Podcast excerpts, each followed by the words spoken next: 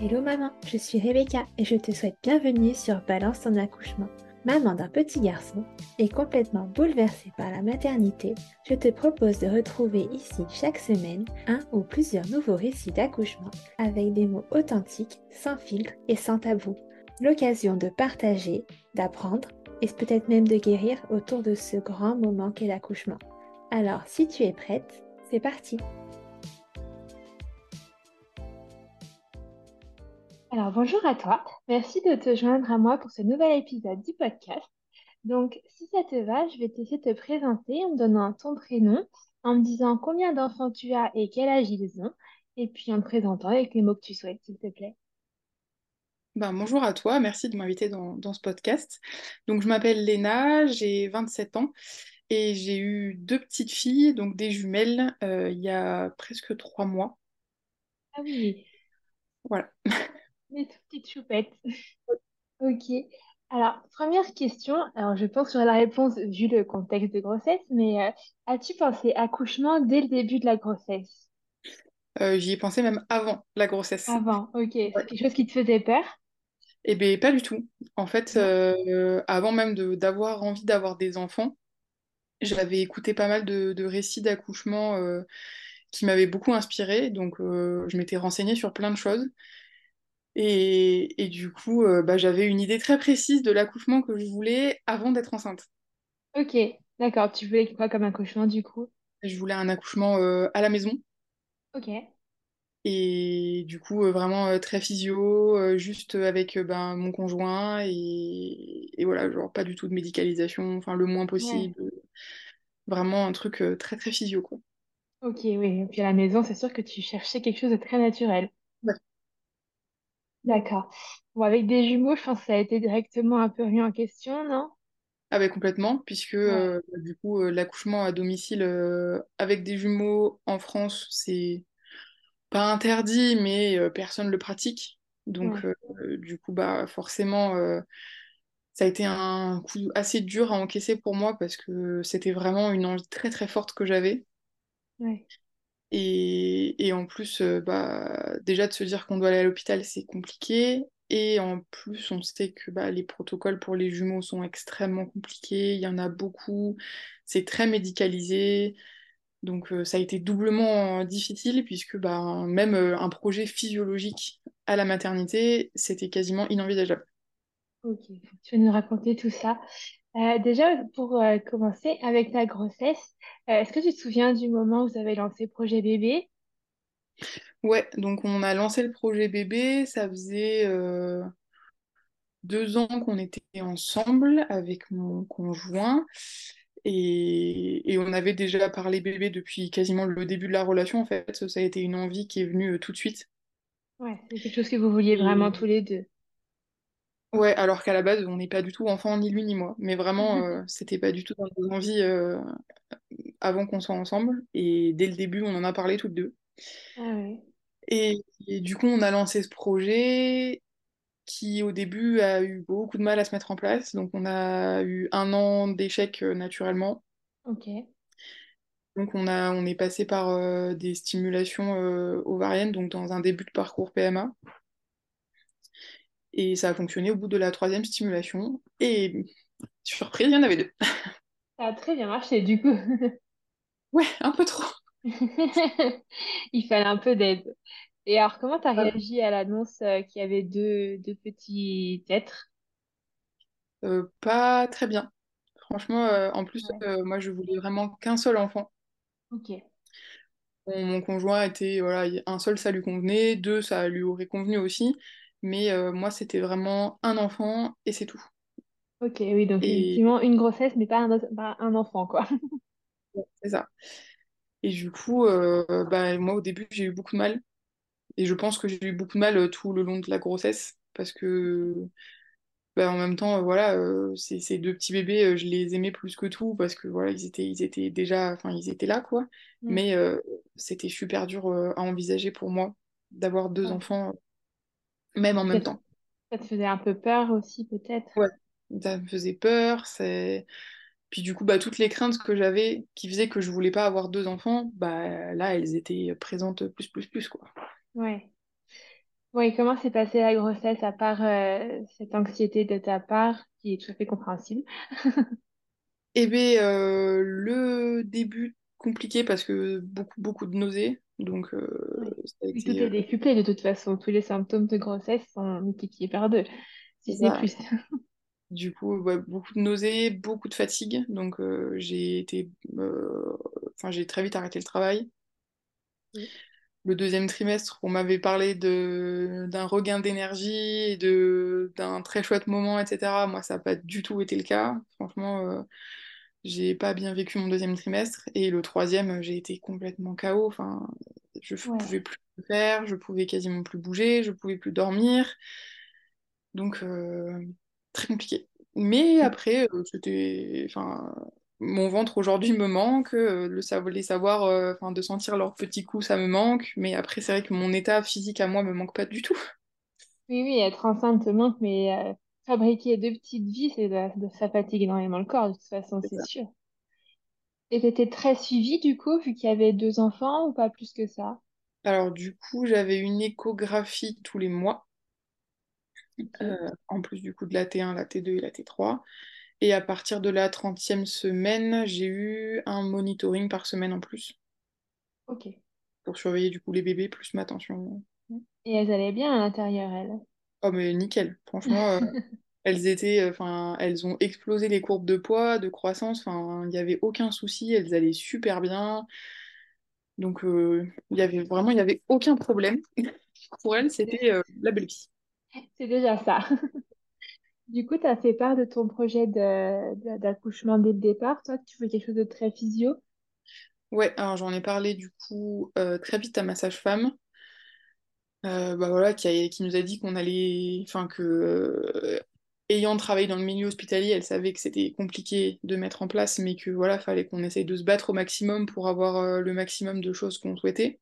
Ouais. Et j'en ai ensuite parlé du coup à mon gynécologue qui travaille dans la clinique où, où j'allais accoucher, qui nous a dit que bah, lui, il avait pas de, Enfin, ils avaient des protocoles, mais qu'il n'était pas contre euh, passer euh, outre certains, notamment ben, pour la pose de la péridurale, etc. Mais que euh, ça dépendait aussi beaucoup de, de comment ça allait se passer le, le jour J, comment ça se passerait en amont aussi. Ouais. Parce que, bah, notamment euh, pour la, pour la position des bébés, ça dépend beaucoup de ça. Ok. Et... Mais que lui n'était pas contre euh, d'essayer d'aller au plus proche de la physiologie et au plus proche du projet qu'on aurait souhaité de base. Ouais. Donc toi, donc a priori, c'était pas exclu. Tu pouvais quand même faire pas mal de choses. Voilà, donc on, nous a refusé l'accès à la salle nature. Ça, on savait qu'on n'y aurait pas droit, mais on avait des droits éventuellement à la baignoire, on pouvait euh, ne pas avoir de péridurale si on le souhaitait, euh, attendre euh, le maximum de temps entre les deux, les deux bébés tant que le deuxième bébé allait bien. Enfin voilà, il y avait pas mal de choses qui avaient été acceptées, mais sous condition, voilà, que qu'il n'y ait pas de souci avant, que les deux bébés soient bien positionnés, etc. Ok. Et du coup, tu as suivi une préparation particulière pour ce projet physio, notamment au niveau de la gestion de la douleur? Alors, j'ai du coup, j'avais la préparation classique et en plus, j'ai fait des séances de sophrologie Ok. avec ma sage-femme, du coup, qui la pratiquait. Ouais. Et, euh, euh, et franchement, je pense que ça aide bien quand, quand on peut avoir accès à, à vraiment un projet, enfin, un accouchement très physio, je pense que ça aide bien. Ouais, ça consistait en quoi? Euh, ben là, c'était essayer de trouver en fait des techniques pour, euh, pour accepter la douleur et, et, et essayer en fait de vraiment se, se concentrer, euh, se concentrer sur ça et de relâcher tout le corps en fait, sauf euh, ben voilà, sauf euh, au niveau de l'utérus, du périnée, et de, Ok. d'être vraiment focalisé là-dessus et de, de le gérer au mieux. D'accord. Oui, donc tu t'étais quand même préparé à, à, à vivre cet accouchement euh, sans péril, le plus, euh, le plus physiologique possible. Exactement. Et du coup, tu disais qu'il y avait quand même pas mal de protocoles, pas mal de choses mises en place pour les jumeaux. C'est quoi? Alors déjà, il y a beaucoup de monde dans la salle. Il y a obligatoirement un gynécologue obstétricien qui doit être présent. Euh, ben, du coup, il y a deux équipes, puisque deux bébés. Donc, euh, au moins deux sages-femmes, au moins euh, deux puéricultrices, l'anesthésiste, enfin bref, euh, tout, tout le monde est présent. Ensuite, bah, dans la plupart des accouchements gémellaires, il y a une pause de péridurale qui est pas obligatoire, mais très fortement conseillée, Ouais. puisque entre, enfin, si le premier bébé sort par voie basse, on peut passer éventuellement en césarienne sur le deuxième bébé. Donc, sans péri, c'est forcément une anesthésie générale derrière. Mm. Avec péri, ça peut être en rachis-anesthésie, donc plus chouette à vivre, je pense. Ouais. Euh, ils peuvent euh, éventuellement, entre les deux bébés aussi, euh, aller chercher le deuxième bébé. Donc sans péridurale, euh, c'est, euh, je pense, un acte qui doit pas être très agréable à vivre. Oui. Et, euh, et puis, ben, je pense que voilà, niveau protocole, on est déjà... euh, Oui, pas mal. ouais. Du coup, ça t'angoissait un peu tout ça, toi? Oui et non. Parce que moi, j'étais concentrée sur mon projet et je me disais, euh, de toute façon, euh, enfin voilà, il y a plein de femmes qui vont faire, marcher. euh, je vais y arriver et c'est, il n'y a pas de souci. Et euh, avec toutes les discussions qu'on a pu avoir, gynécologue, sage-femme, etc., on avait quand même décidé qu'il y aurait une péridurale qui serait posée à un moment donné. Parce que euh, je, je considérais que c'était ok de souffrir pour, enfin de souffrir, d'avoir une douleur pour, pour la naissance de mes bébés, mais c'était pas ok d'endurer la souffrance euh, si jamais on devait aller le chercher. Ouais. Je savais que c'était un acte qui vra- vraiment était très douloureux et, et j'étais pas prête à le, à le, à faire. Donc Ouais. euh, voilà, le. Et du coup, j'avais voilà, envisagé une pause de péri mais que quand moi je le demandais, donc euh, si ça devait être à la fin vraiment, euh, ça aurait été à la fin quoi. Ok. Et alors, comment s'est passée la fin de la grossesse? À quel terme euh, le travail s'est lancé? Et ben elle s'est passée pas du tout comme on l'espérait, puisque Ça à avait un partir peu de, peur. à partir de, de la 35e semaine, donc j'avais mes monitos, et euh, sur euh, un des monitos, donc euh, les bébés ne bougeaient, enfin ne, ne bougeaient presque plus, et, euh, euh, et j'avais, on n'avait aucune, euh, il n'y avait pas d'accélération des rythmes, etc., comme il doit y avoir sur le- les monitos d'habitude. Donc je suis partie aux urgences faire un premier contrôle là-bas, où finalement elles ont décidé de se réveiller, donc tout allait bien. Donc retour à la maison. D'accord. Le lendemain, je sentais, fais toi, ma dans prise ton de ventre sang. qu'il y avait quand même moins d'activité ou pas plus que ça? Ouais. Ouais, ouais. Mais en fait, elles commençaient aussi à avoir beaucoup moins de place parce que bah, elles étaient quand même euh, des bons poids et euh, il y avait beaucoup, beaucoup moins de place, donc elles bougeaient beaucoup moins. Ouais. Et donc euh, le lendemain de ce contrôle, je fais ma prise de sang mensuelle où on s'aperçoit que les protéines ont grimpé en flèche. Ok. Donc, on commence à avoir des- une suspicion de prééclampsie. D'accord. Donc, on me demande de faire des protéines sur 24 heures. Meilleur examen du monde. Ça consiste en quoi? Euh, à faire euh, pipi dans un bocal pendant 24 heures. Super. Ouais, c'est très pratique. Enceinte, en plus, c'est vraiment euh, parfait. Oui, oui. Enceinte de jumeaux, en plus, je pense que tu vises bien, c'est top. Oui. Donc, euh, très contente. Le lendemain, j'ai de nouveau un monito de contrôle pour faire en plus ma tension. Et là, ma tension commence à grimper. Ok. tout le long de ma grossesse, j'étais entre, enfin voilà, j'étais à peu près à 13,8, quelque chose comme ça. Et là, sur euh, tout le monito, on passe à 14,9, 15,10. Ouais, donc deuxième Des... signal d'alarme pour la prééclampsie, quoi. Exactement. Donc, on me renvoie aux urgences. Il faut savoir du coup que j'habite à 45 minutes de la clinique. Ah, quand même, Donc, ouais. euh, à chaque fois, 45 minutes de route aller, 45 minutes de route retour. c'est pas une petite promenade. Non.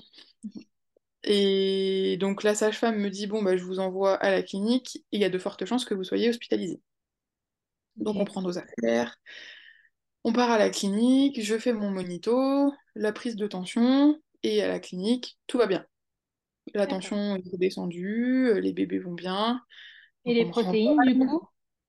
Et ben, toujours élevé, j'ai continué à faire sur 24 heures, et en fait, euh, quand euh, les analyses sont revenues, c'était élevé, mais c'était pas inquiétant. Ok. Enfin, à leurs yeux. Moi, ça Mhm. m'a inquiété, mais à leurs yeux, c'était pas inquiétant.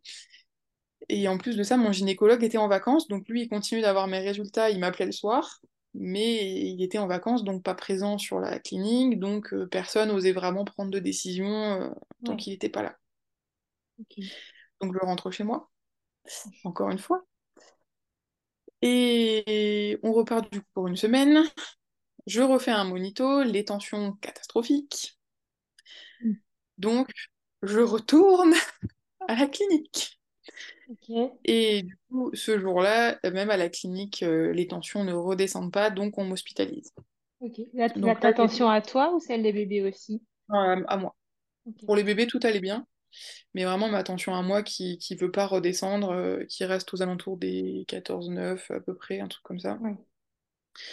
Et donc euh, là, j'étais à 36 plus 4, et donc on m'hospitalise euh, ce jour-là, en me disant euh, on va vous garder la nuit pour voir et on, on verra demain ce qu'on fait. Si ça continue, si parce que du coup, entre-temps, ils m'ont fait des prises de sang, ils m'ont refait des analyses d'urine pour, pour voir un peu où ça en était, etc. Donc ils m'ont dit bon bah on attend les résultats, on vous tiendra au courant de ce qu'on fait, euh, si on vous garde, si on vous déclenche, si vous rentrez à la maison, etc. Ouais. Du coup euh, euh, la soirée se passe, j'ai eu aucune nouvelle, donc top. Mm. Donc le lendemain matin, ça a été une nuit catastrophique, hein, enceinte de, de plus de 36 semaines, le lit pas très confortable et le stress de tout ça, Oui. donc j'ai pas beaucoup dormi. Et papa était avec toi ou il a dû rentrer? Alors, euh, il pouvait rester, mais comme euh, bah, on... enfin, l'accouchement, on, on s'est dit qu'il était potentiellement imminent, il est rentré euh, bah, s'occuper du chat, euh, Mm. euh, il est rentré voilà, prendre les dernières affaires qui nous manquaient, qu'on n'avait pas forcément prises, et faire un peu tout ce qu'il y avait à faire à la maison. Et puis on attendait une livraison le lendemain matin, donc il est rentré pour réceptionner la livraison. Et du coup, la nuit se passe. Le matin, à 8 heures, donc euh, on vient euh, m'apporter mon petit déjeuner, qu'on m'a repris des mains 10 minutes plus tard. Ah, Moi, j'avais commencé à manger, et finalement, quelqu'un arrive en catastrophe dans ma chambre en me disant Ah, papa, papa, ne mangez rien. D'accord? Je lui dis. Bah, pourquoi? Elle me dit. Bah, euh, on vient de. Le, le- le bloc obstétrical vient de nous appeler. Vous risquez potentiellement d'être déclenché aujourd'hui, euh, mangez pas. D'accord. Bon, bah, j'aurais bien aimé le savoir avant et Oui. surtout, euh, bah, en fait, euh, je vais être potentiellement être déclenchée. Ça veut dire que c'est pas sûr, ça veut dire que je peux pas manger tant que j'ai pas de réponse. Enfin, c'est... J'ai faim, quoi. Oui. Bah, surtout si, enfin, c'est toujours le, la- le même problème. Enfin, les femmes doivent accoucher, avoir des forces, mais on n'a pas le droit de manger. C'est quand même assez, Voilà, assez, assez pas malin, quoi. ça. Donc, du coup, euh, j'arrête mon petit déjeuner et euh, on m'appelle pour me dire ah bon, il faut descendre, euh, on va vous faire un monito de contrôle, regardez comment est votre col, euh, Ok. etc. Euh, 8h30, je descends au, au bloc obstétrical. On me pose le monito, euh, je rencontre un peu le sage-femme qui va s'occuper de moi, qui m'explique un peu euh, ce qu'ils vont faire, euh, les différentes options qui s'offrent à nous. Donc, euh, soit c'est la catastrophe et euh, déclenchement, soit on peut encore attendre un peu et dans ce cas-là, euh, je remonterai en chambre, etc. Donc, entre-temps, euh, mon conjoint était rentré à la maison, attendait la livraison. On n'avait pas de nouvelles, ça commençait à être la panique. Et du coup, le monito se finit. Donc, bah, toujours les tensions élevées. Les bébés vont toujours bien, mais euh, moi, pas terrible. Ouais. Donc, euh, le sage-femme m'explique que, euh, avec euh, la gynécologue de garde, ils sont un peu en hésitation. Soit on me déclenche aujourd'hui, soit on attend d'avoir atteint 37 semaines, qui est du coup la fin de la prématurité, Mhm. soit on attend vraiment plus, plus, plus, mais du coup, je reste quand même à l'hôpital. Ok. Mais euh, en gros, ils, voilà, ils m'ont dit, bah, en fait, on vous laisse un peu le choix. D'accord. Donc, euh, donc du coup, mon conjoint euh, finit par arriver et on en discute et, et on finit par se mettre d'accord sur le fait que ben, attendre deux jours, c'est un peu ridicule, que attendre le plus longtemps possible à l'hôpital, ça sert à rien parce que ben, c'est pas confortable, je suis pas chez moi et, Et franchement, faire des allers-retours tous les jours pour lui qui travaille, etc., c'est, ça n'a pas de sens. Et du coup, on se dit, bon, bah, c'est parti, euh, c'est parti pour aujourd'hui. Ok. Donc, euh, on prévient le sage-femme qui nous explique qu'on a encore le choix. Donc, soit on part en césarienne, soit on tente un déclenchement euh, par voie basse. Oui. Et là, ça a été euh, super dur euh, pour nous de décider parce qu'on s'était dit à la base que s'il y avait déclenchement, on partait forcément en césarienne. Parce que euh, bah, je savais que c'était hyper médicalisé et que ça me convenait pas de faire un déclenchement en voie basse. Ok. Sauf que du coup, le sage-femme m'examine et qui me dit que voilà, mon col est ouvert à 1, qu'il est complètement effacé, qu'il est extra souple, donc qu'en fait, euh, tout est au vert pour un accouchement en voie basse euh, assez rapide. Et, D'accord. Et que bah, euh, enfin, eux, ils sont, euh, voilà, ils- pour eux, tout va bien, et si on veut faire une voie basse, il y a moyen de la tenter. Ouais, lui, il était confiant. Ouais, il était super confiant. Il me dit franchement, euh, c'est pas souvent qu'on voit des, des... Enfin voilà, que le- les- ces conditions-là sont réunies pour un, pour un déclenchement voix basse. Donc euh, si vous voulez la tenter, vous pouvez. Ok. Et tes filles étaient donc, positionnées on- comment? Elles étaient positionnées de manière favorable à ce que les alors, deux sortent? Ouais, donc du coup, J1 était tête en bas Ok. et J2 par contre était tête en haut. Mais euh, c'était pas dérangeant pour, pour l'accouchement parce qu'il y avait des chances qu'elle se retourne au moment où la première sortirait. Ouais. Et de toute façon, euh, ils n'étaient pas contre un accouchement en siège pour la deuxième, puisque la première avait ouvert la voie. Et donc ça permet de faire des accouchements en siège euh, si jamais il y a besoin. Oui, donc tout était vraiment au Après, vert pour que ça se passe bien. Exactement. Donc du coup, on s'est regardé, on s'est dit, bon, euh, voilà, moi je rêve d'avoir un accouchement voix basse, donc on va le tenter. Donc on, on dit, ok, euh, qu'est-ce que c'est le protocole qui est envisagé euh, pour la voix basse? Donc il nous dit, ben, on va faire perte d'ocytocine plus poche, poche des os percés. Donc euh, il m'a dit voilà on va envoyer du lourd euh, tout de suite parce que euh, vu que voilà vu que le col est ouvert, qu'il est qu'il est souple etc. Ça sert à rien de de passer par la case gel, tampon, machin tout ça c'est inutile, ça va être long donc euh, on va tout de suite euh, passer sur la perf plus euh, plus la poche des os percés. Et du coup il nous dit par contre la gynécologue elle refuse enfin elle elle, elle refuse que vous fassiez ça sans péridurale. Et on va poser la péridurale avant de faire le déclenchement. Donc tu sortiras pas de contraction, quoi. Voilà. Et du coup, il m'a dit c'est super rare qu'on pose une péri tant que le travail n'est pas lancé, mais là, c'est hors de question qu'elle fasse quoi que ce soit s'il n'y a pas la péridurale. Parce que c'est des jumeaux? Ou pourquoi? Euh, parce que euh, du coup, ocytocine plus poche percée, ça fait Beaucoup beaucoup, pour le corps, ouais. ouais, beaucoup pour le corps, et du coup, ça fait des contractions, euh, j'imagine, extrêmement douloureuses. et surtout très douloureuse d'un coup. En fait, il n'y a absolument aucune Oui. progression de l'intensité, donc bah, pour le, le corps, ça fait beaucoup trop. Ok. Donc du coup, à midi, on m'amène en salle d'accouchement Et, et on prépare, donc on pose euh, le cathéter pour, euh, pour les différentes perfusions. On appelle l'anesthésiste, donc à 13h30, euh, l'anesthésiste arrive et il me dit bon, ça va être une pause de péri un peu particulière puisque vous n'avez pas de contraction pour détourner votre attention. Mm. Oui.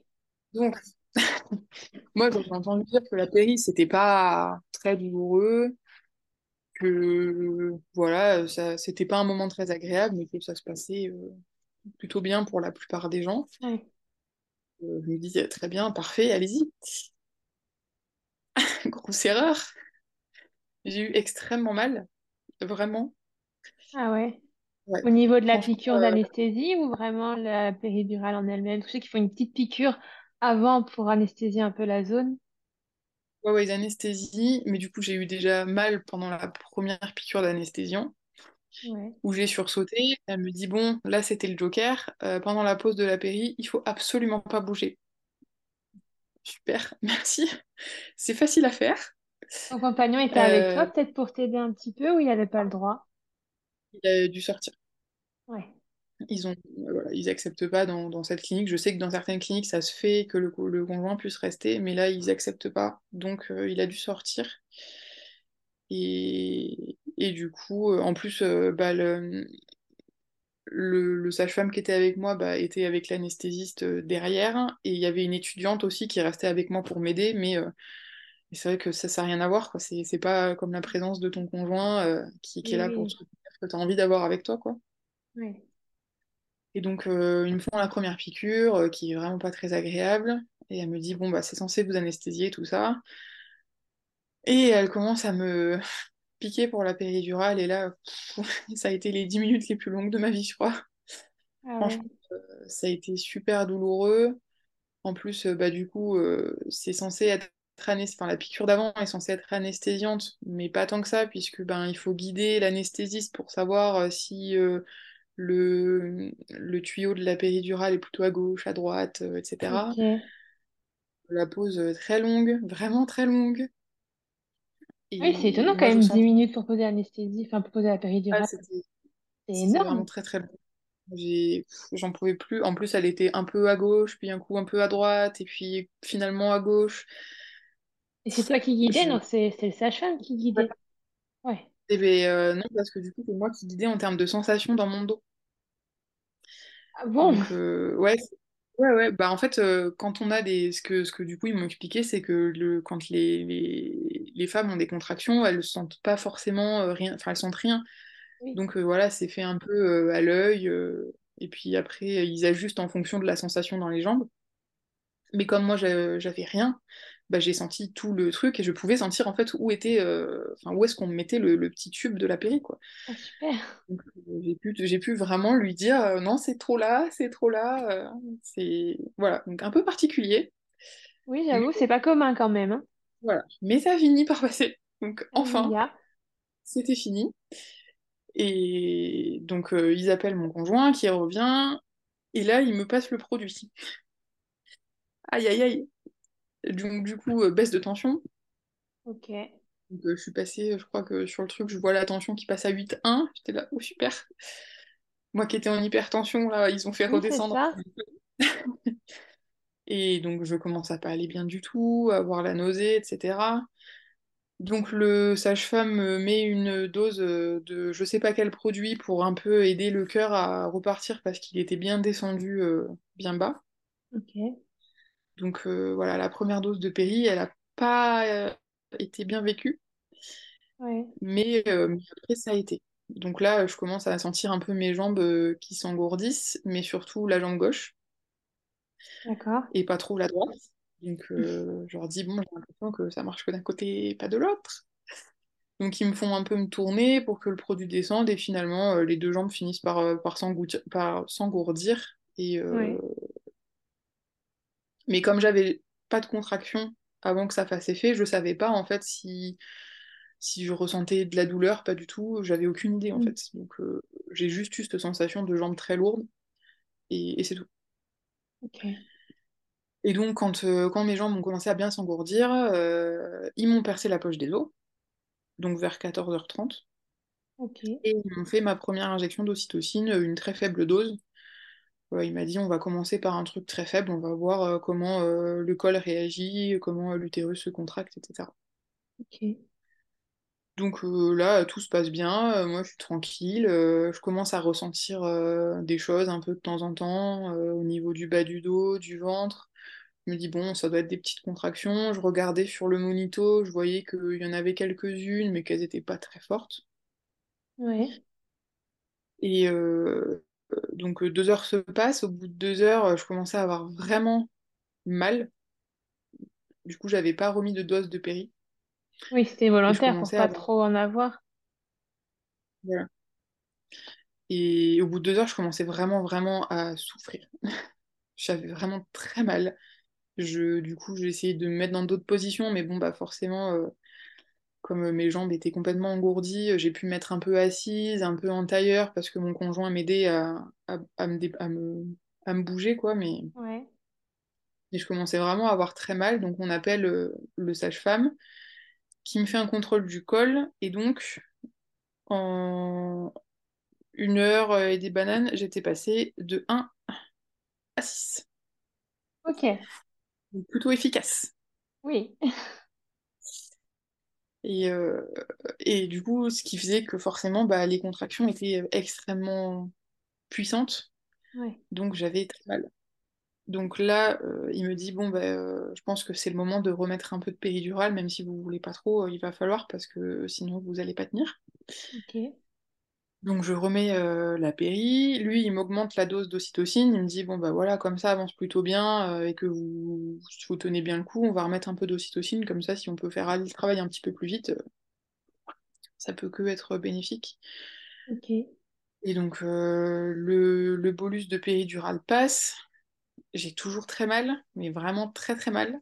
Donc je lui dis, je le rappelle, il me dit bah si vous voulez, je peux vous mettre un, un anesthésiant en plus. Donc, euh, pour- donc par le, le cathéter, donc euh, je lui dis que oui, je veux bien parce que vraiment, euh, je, je suis plus bien dans aucune position. J'ai, j'arrive, la, la douleur, elle est, elle est ingérable. Ouais. Donc, euh, puis je vois vraiment sur le monito, les contractions, elles sont hyper rapprochées. Enfin, en fait, euh, j'avais mal en continu, j'avais aucune pause, j'avais mal en continu, c'était terrible. Donc, du coup, je lui dis, euh, OK pour l'anesthésion, euh, c'est parti, euh, on le met. Et donc, euh, ça continue. Vers 17h30, il revient euh, faire un contrôle et le col avait quasiment pas bougé. Donc euh, moi je le savais, c'était parce qu'on m'avait rajouté de la péri, l'anesthésiant, Hmm. je savais que ça avait ralenti le travail et je savais que ça n'aidait pas parce qu'en plus je ne pouvais plus bouger. Oui, donc Donc forcément. ça- le travail n'avançait plus. Donc quand il m'a dit que ça bougeait quasiment plus, j'ai dit allez c'est bon, je... on arrête l'anesthésiant, je ne remets plus de péri et j'essaye de, de me remettre un peu assise, de me mettre dans des positions où je me sens bien, etc. Euh, donc euh, bon bah voilà, je, je galère parce que vraiment j'avais super mal. Mon conjoint il savait plus quoi faire à côté. Hmm. Il essayait de faire tout ce qu'il pouvait pour, euh, pour me soulager, mais c'était vraiment, enfin il y avait, il y avait pas grand-chose à faire quoi. Donc euh, il me faisait un peu d'air. euh, on avait un petit spray euh, brumisateur là qui me mettait parce que je mourais de chaud parce que dans les salles d'accouchement il fait chaud pour les bébés à l'après. Mais du coup pour les mamans ben, c'est super dur. je sais pas, je pense qu'il faisait 25-26 degrés facilement dans la chambre, donc Oui. vraiment, Pour toi qui es en plein sport, plus. forcément, c'est compliqué. Exactement. Et vers 19h, donc on recontrôle le col et j'étais ouverte à 9. Donc euh, ça, le travail avait repris, donc j'étais contente. Donc on me remet de l'ocytocine. Et là, je dis, bon, vu la dose qu'on vient de me mettre, euh, faut, enfin, je suis obligée de reprendre un peu de, de péri parce que sinon, euh, je ne vais pas tenir, quoi. Je commençais vraiment à, à être super fatiguée. à gérer cette douleur, etc. Et donc, euh, donc je, je remets un peu de péri. Et vers 20h, on revient me contrôler et j'étais à dilatation complète. Ok. Donc, euh, donc nickel. Et il contrôle la position des bébés. Et du coup, J1 était toujours très très haute. D'accord. Donc on me dit, bon ben là, il n'y a plus grand-chose à faire, euh, il faut attendre qu'elle descende. Et dans les, dans les protocoles, en général, il laisse maximum 3 heures. Ok. Donc, euh, on me, on me laisse pendant ces trois heures où j'ai pu dormir un peu, puisque Ah, bah, la péri, dose de péridurale, du coup, tu pouvais. elle avait bien fait effet. Et du coup, ben, pendant les trois heures, voilà, j'ai, bu un peu, euh, j'ai, dormi et euh, ben, j'ai attendu que ça passe. Et en fait, j'aurais pas dû dormir parce que je me suis réveillée, mais j'étais tellement fatiguée. En fait, je pense que ça a complètement cassé mon rythme euh, que je m'étais mis depuis le début de- du travail. Ouais. Et du coup, euh, je suis euh, ressortie de cette sieste vraiment exténuée. Et je me suis dit, mais comment je vais faire? Je vais devoir pousser. Parce que vraiment, j'étais mais dans un état de fatigue. J'avais jamais vécu ça. Donc, euh, vers 23 heures, donc 3 heures plus tard, on vient contrôler les bébés. Et J1, elle est descendue un petit peu, mais elle est toujours plutôt haute. Donc, euh, ils me disent, bon, bah, on va commencer à... On va commencer la poussée. euh, pour voir ce que ça donne. Parce que euh, peut-être que voilà, en faisant euh, deux, trois poussées, ça va la motiver, elle va se laisser descendre, ouais. descendre. et voilà. Donc je fais ma première poussée, catastrophique, puisque je ne sentais rien, Oui, puisque du coup j'avais remis un peu de péri et je ne sentais vraiment rien du tout. Oui, Donc puis bébé bah, était haut, du coup, c'était pas naturel de faire des poussées alors qu'elle était haute. exactement, donc elles étaient là, mais vous sentez pas quelque chose qui appuie au niveau des fesses, etc. J'étais là, mais non, je ne sens rien du tout, donc euh, je, je peux pas faire autrement, quoi. Et du coup, euh, du coup, j'essaie de me rappeler un peu ce qu'on avait discuté avec ma sage-femme pendant les préparations. Et je me dis, bon, allez, euh, je me concentre. La deuxième poussée, nickel. Elle était hyper efficace. euh, c'était, c'était top. Sauf que, ben, euh, du coup, le bébé descend. Et en fait, à partir du moment où j'ai arrêté de pousser, elle est remontée. Et ça n'a fait que ça pendant 20 minutes. Donc j'ai poussé pour rien. Enfin, pour rien. Oui et non, mais j'ai poussé pour rien pendant 20 minutes. Et au bout de 20 minutes, la gynécologue décide de suivre un peu la descente du bébé par échographie. Donc, il faut savoir qu'il faut euh, voilà, faire euh, suivre euh, la descente des bébés par échographie quand euh, ça veut pas trop descendre. Ok. Et en fait, euh, du coup, mon con- parce que moi j'étais complètement ailleurs hein, dans, à ce moment-là, donc mon conjoint il me dit, il regardait en fait euh, le l'échographe pendant pendant qu'elle faisait son contrôle, et en fait euh, le bébé descendait vraiment hyper bas, donc les poussées étaient super efficaces, sauf qu'à chaque fois elle remontait. Elle remontait d'autant ou elle restait un petit peu en bas, enfin un peu plus bas à chaque fois? Non. Elle, euh, vraiment, elle ne descendait absolument pas du tout, quoi. À chaque fois, elle, elle repartait en arrière. Donc ça, je savais que ça pouvait arriver de faire un peu le yo-yo, mais, euh, mais je pensais pas que ça pouvait arriver pendant 30 minutes, quoi.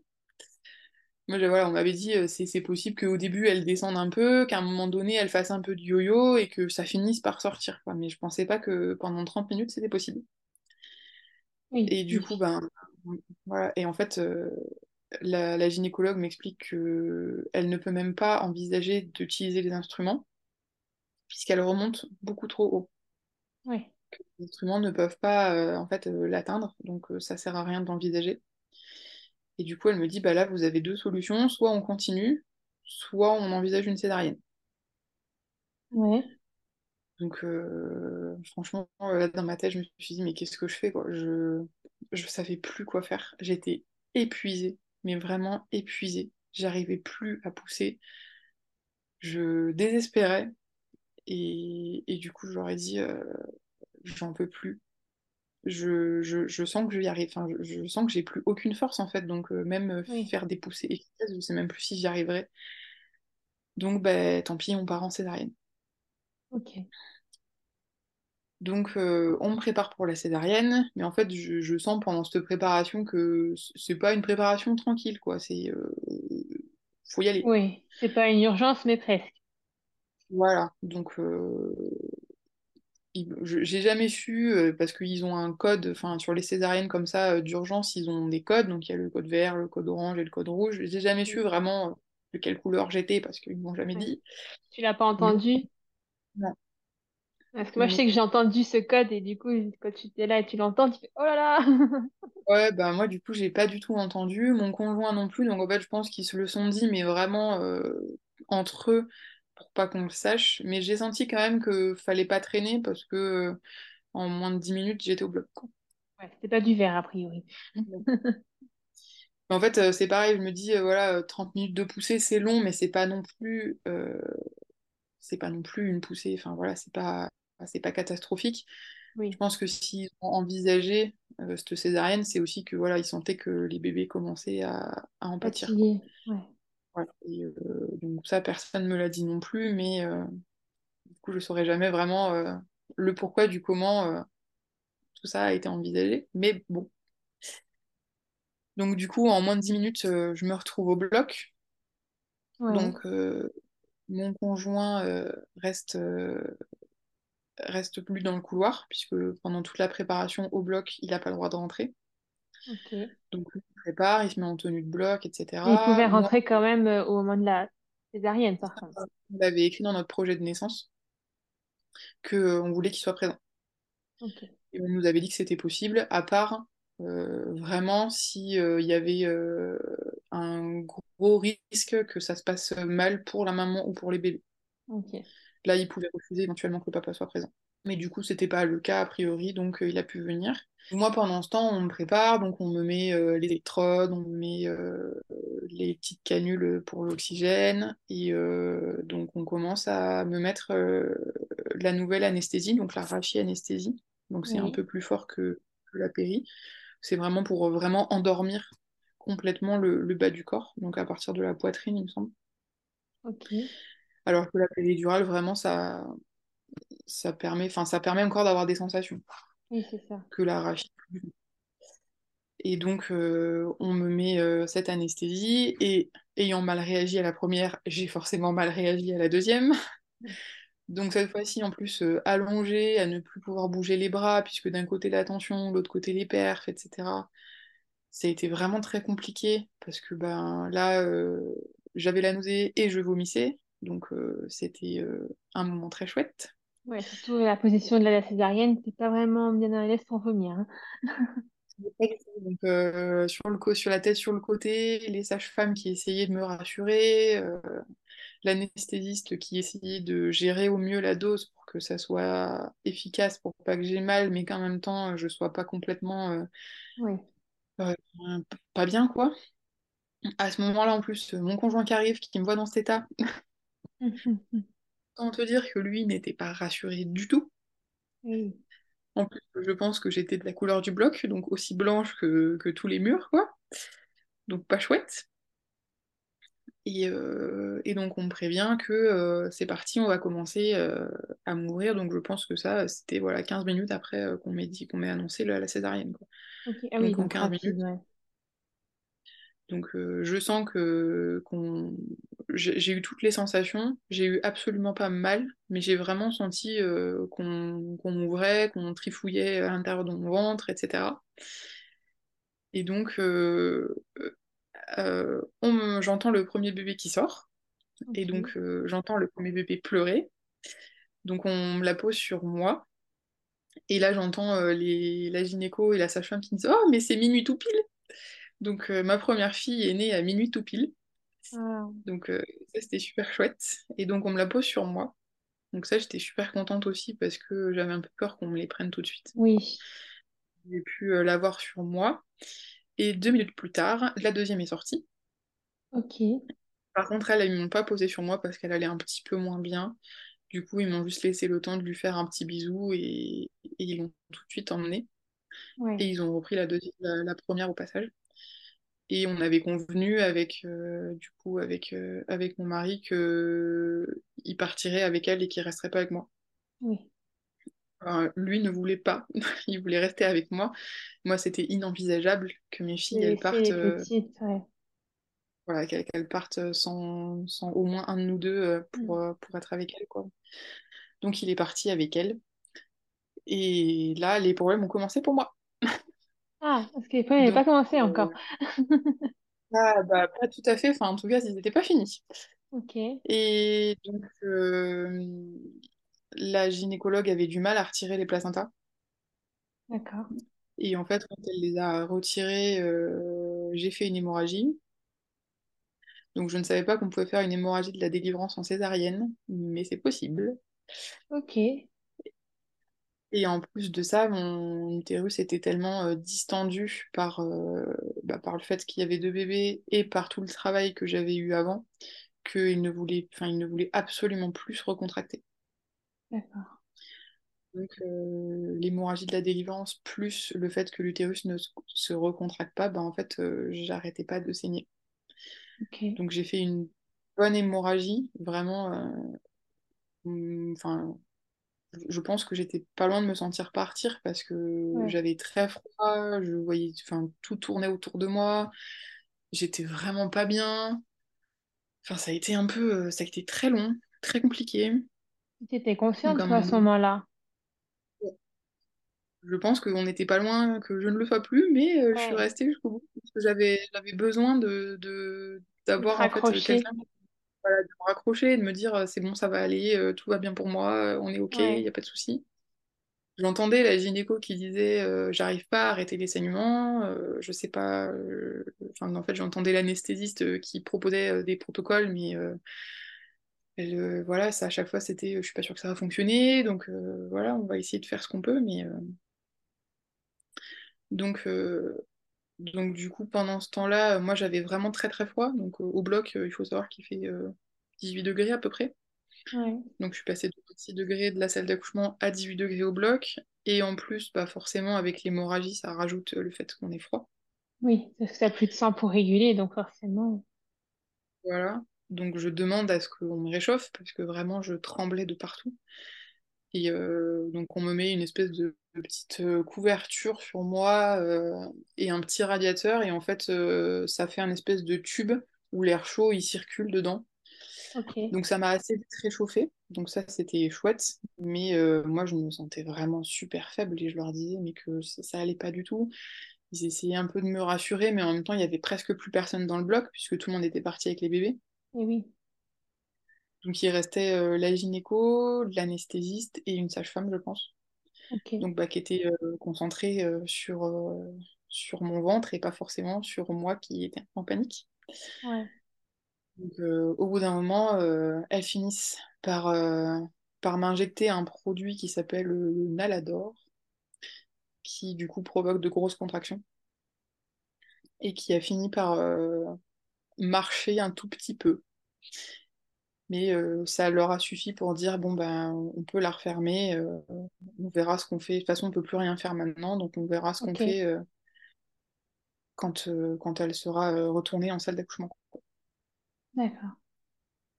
Et donc, donc, je, donc je suis rentrée, enfin, je suis sortie de la salle d'accouchement vers une heure du matin, je pense, enfin de la salle du bloc, plus pardon, vers une heure du matin.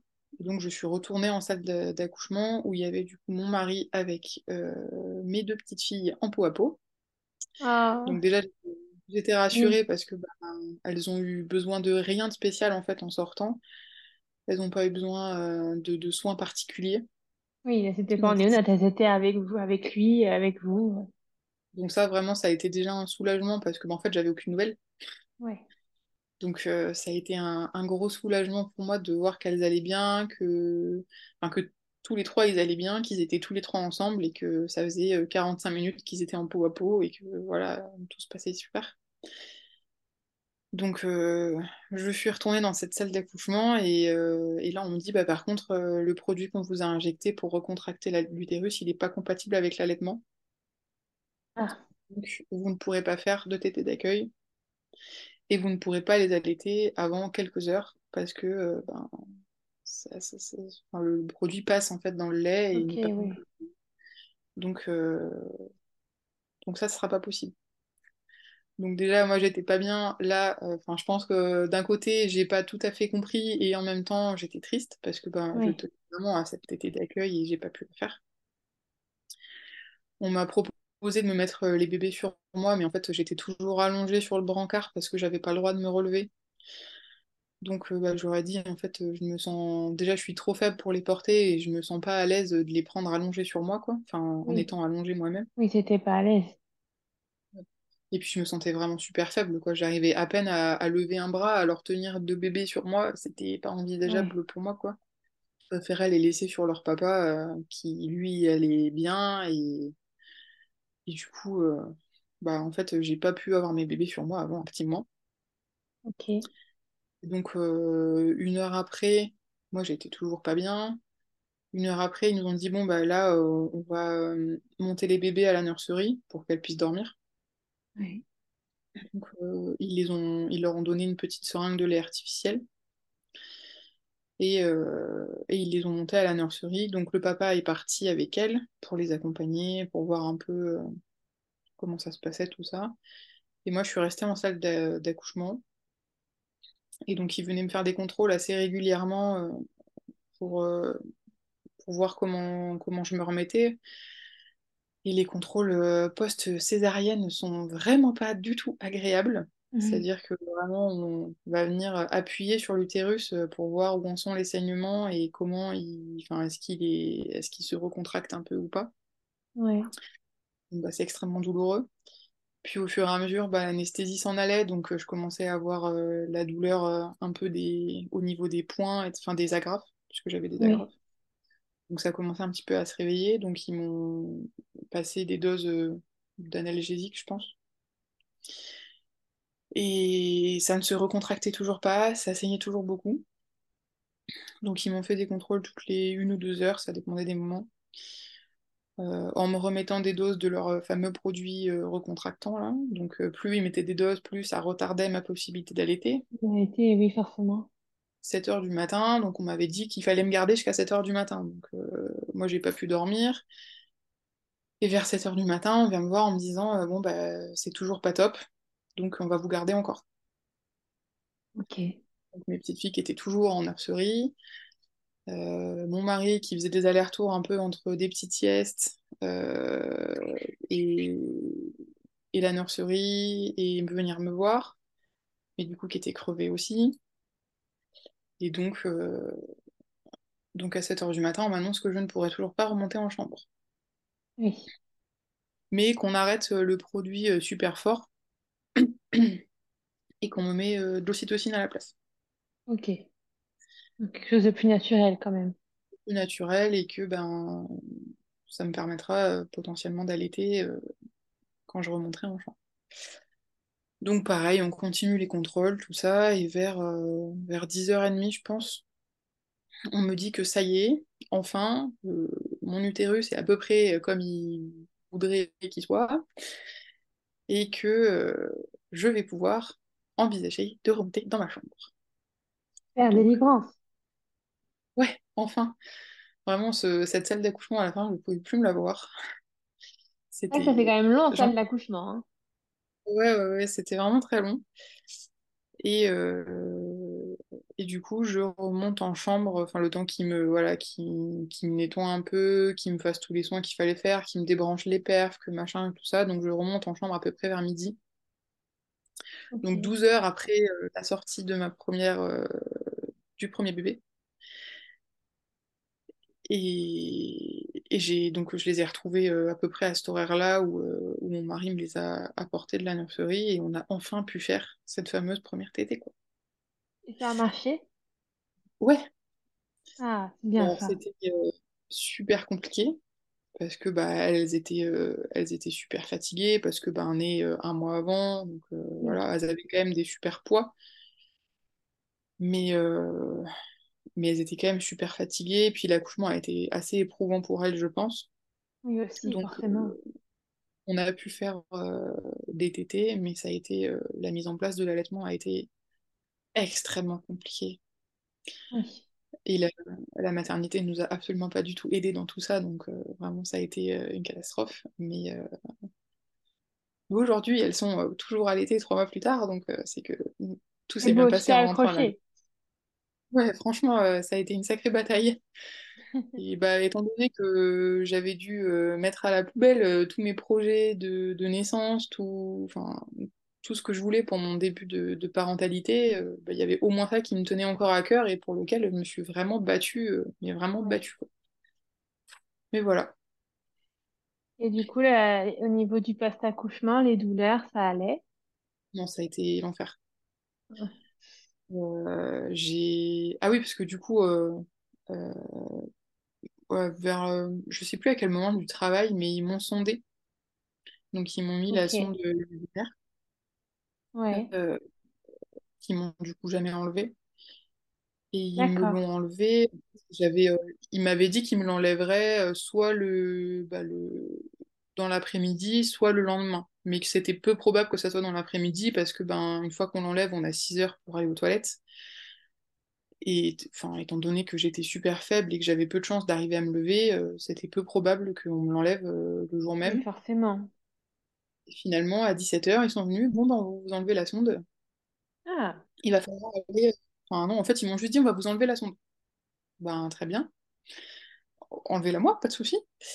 Et euh, donc, euh, à 21h, euh, ils viennent me voir, est-ce que vous avez réussi à aller aux toilettes et tout? Je lui dis, ben non. Il me dit, ben dépêchez-vous, il vous reste une heure. Ben, très bien. Ben, il faudrait déjà que je me lève, en fait, pour pouvoir aller faire pipi. Du coup, euh, les, les sages-femmes m'ont aidé à me lever, mais j'ai jamais eu aussi mal de ma vie pour me lever. Ouais. Elles m'ont à peine accompagnée jusqu'aux toilettes et elles sont parties. Ah, super. Donc, euh, j'ai pas réussi à faire pipi tout de suite. Donc, j'ai dû retourner euh, me mettre dans mon lit. C'est mon mari qui m'a aidé parce que Ouais. sage-femme. Oui. Et, euh, et une demi-heure après, j'ai dit, bon, il faut absolument que j'essaye. Enfin, j'ai j'ai bu tout ce que je pouvais. J'ai dit, il faut absolument que j'essaye d'y aller parce que sinon, ils vont me remettre la sonde et autant euh, une fois ça va, deux fois non. Donc, euh, cette fois-ci, on n'a même pas pris la peine d'appeler les sages-femmes parce que franchement, elles ont été Ça servait pas à grand-chose, ouais. Donc, euh, c'est de nouveau mon mari qui m'a levée et j'ai enfin réussi à faire pipi. Donc, j'ai pu ne pas être ressondée. Ok. Euh, j'ai eu des douleurs euh, terribles. Enfin, en fait, les cinq jours que j'ai passés à la maternité, j'ai quasiment pas pu me lever toute seule. J'ai, en rentrant à la maison, euh, je pouvais quasiment pas me lever non plus, donc euh, je passais ma vie sur le canapé ou dans le lit où j'arrivais pas à dormir parce que bah en fait je pouvais pas bouger, je pouvais pas me tourner, je pouvais rien faire. Ouais. Et vraiment la, la douleur a été vraiment très très intense. Et du coup euh, pour euh, pendant le séjour à la maternité, j'ai eu euh, des perfs de fer pour essayer de pallier un peu à l'hémorragie que j'avais fait. Sauf que ils sont arrivés en m'expliquant que dans la plus grande sérénité du monde, que ça ne ferait effet que dans un mois. Ah, Donc en gros, j'en ai un mois à, à galérer. Je leur ai demandé s'il n'y avait pas quelque chose d'un peu plus efficace. Ils m'ont dit, bah si, on peut vous transfuser, mais en fait, on le fera pas parce que les, les réserves sont tellement basses qu'on réserve ça aux urgences vitales. Leur ai dit, oui, je, je peux comprendre, hein, mais en fait, je viens d'être maman de, de bébé et je pense que j'ai besoin euh, de m'occuper parce que De force, euh, oui. j'ai besoin de force, j'ai besoin de m'en occuper et le papa ne peut pas tout faire tout seul, c'est pas possible. Et du coup, euh, il- il- voilà, je- j'ai su un peu après que l'anesthésiste avait refusé pendant, euh, pendant la, la césarienne euh, la transfusion. Et donc, donc en fait, après, je peux comprendre, voilà, c'est vrai que les, les stocks de sang sont très bas, qu'il y a des gens qui en ont extrêmement besoin, etc. hein, mais c'est vrai que c'est un peu compliqué euh, Oui, quand, puis quand c'est avoir pris des risques peut-être avec ta santé au final pour faire des économies, alors que on a, et ça a beaucoup. Et de se dire que aussi on, on vient d'avoir euh, deux enfants et qu'on ne peut pas s'en occuper du tout. Enfin, moi, je ne pouvais rien faire à part euh, les mettre au sein le plus possible, mais ce qui ne fonctionnait pas très bien au début parce qu'elles étaient très fatiguées. Donc en fait, je ne pouvais absolument rien faire. Et j'étais là, j'étais spectatrice de mon mari qui s'occupait à merveille de ses deux enfants, Mm. mais qui apprenait tout. Et moi, du coup, je n'apprenais rien. Je, je me sentais pas, enfin, je me sentais pas encore leur maman, quoi. Donc euh, ça a été, super dur. Les perfs de fer, euh, c'est deux heures où tu ne peux rien faire. Donc ben, les petites, on les mettait à la nurserie parce que je ne pouvais pas du tout euh, leur donner de tétée. C'est super douloureux parce qu'en plus, c'est toxique pour les veines de mettre autant de fer à ce moment-là. Donc c'était des parties de plaisir. Donc j'ai eu deux perfusions comme ça qui ont fini par faire effet, hein, mais effectivement, un mois plus tard. Oh. Donc euh, ça a été, euh, ça a été très long. Et, et vraiment, euh, le, le- le post-accouchement a été extrêmement compliqué. Ok. Donc voilà. Ouais, et trois mois plus tard, comment ça va? Ah bah aujourd'hui, je, je vais très bien. Donc je suis fatiguée parce que d'avoir deux bébés, c'est super fatigant. Mais, mais je vais très bien. Elles sont, elles sont en pleine forme. Elles sont allaitées euh, exclusivement. Donc euh, plus de lait artificiel, euh, plus besoin de tirer mon lait pour les compléter. Ouais. elles, enfin, voilà, les, les petites vont super bien. Moi, j'ai récupéré, bon après pas à 100% je pense parce que voilà, je pense qu'il va falloir encore du temps, mais Mais tout va très bien. La cicatrice de la césarienne, elle est plus que nickel. Et, et- et franchement, euh, là-dessus, il n'y a pas de souci. Après, euh, j'avais encore, il y a quelques semaines, euh, des douleurs, euh, bah, des, des tranchées, euh, encore des pertes de sang jusqu'à il n'y a pas longtemps. Donc, ça commence à faire un peu long. Mais, mais bon, aujourd'hui, ça va beaucoup mieux. Et je peux enfin être leur maman à 100%, quoi. Ouais. Bon. tout rentre dans l'ordre. Oui, enfin. Eh ben, merci beaucoup à toi pour ton témoignage. Merci de ta confiance. Euh, merci de ce récit qui était euh, riche en émotions. Bah, merci à toi de m'avoir invité. C'était super chouette de pouvoir euh, partager tout ça. Et ça fait toujours du bien d'en parler et de pouvoir extérioriser. C'est aussi un des buts que j'aimerais me fixer, c'est informer, mais aussi guérir les mamans qui parfois ont besoin de parler et de, de se sentir écoutées. Et ça, ça libère aussi. Ouais, ça fait du bien parce que c'est pas souvent qu'on s'en écouter sur tout ça. C'est ça. Eh bien, merci beaucoup à toi. Merci à toi. Merci beaucoup d'avoir écouté cet épisode jusqu'au bout. S'il t'a plu, n'hésite pas à me laisser une petite note sur l'application d'écoute sur laquelle tu es actuellement et à me laisser un petit commentaire sur Apple Podcast. Quelques petits instants qui pourront beaucoup m'aider à grandir. Si tu souhaites échanger sur cet épisode ou si tu souhaites toi aussi participer à cette aventure, n'hésite pas à me contacter sur les réseaux sociaux. Les liens sont en barre d'infos. En attendant, je te donne rendez-vous mercredi ou vendredi prochain, selon le jour auquel tu écoutes, et je te dis à très bientôt pour un nouvel épisode.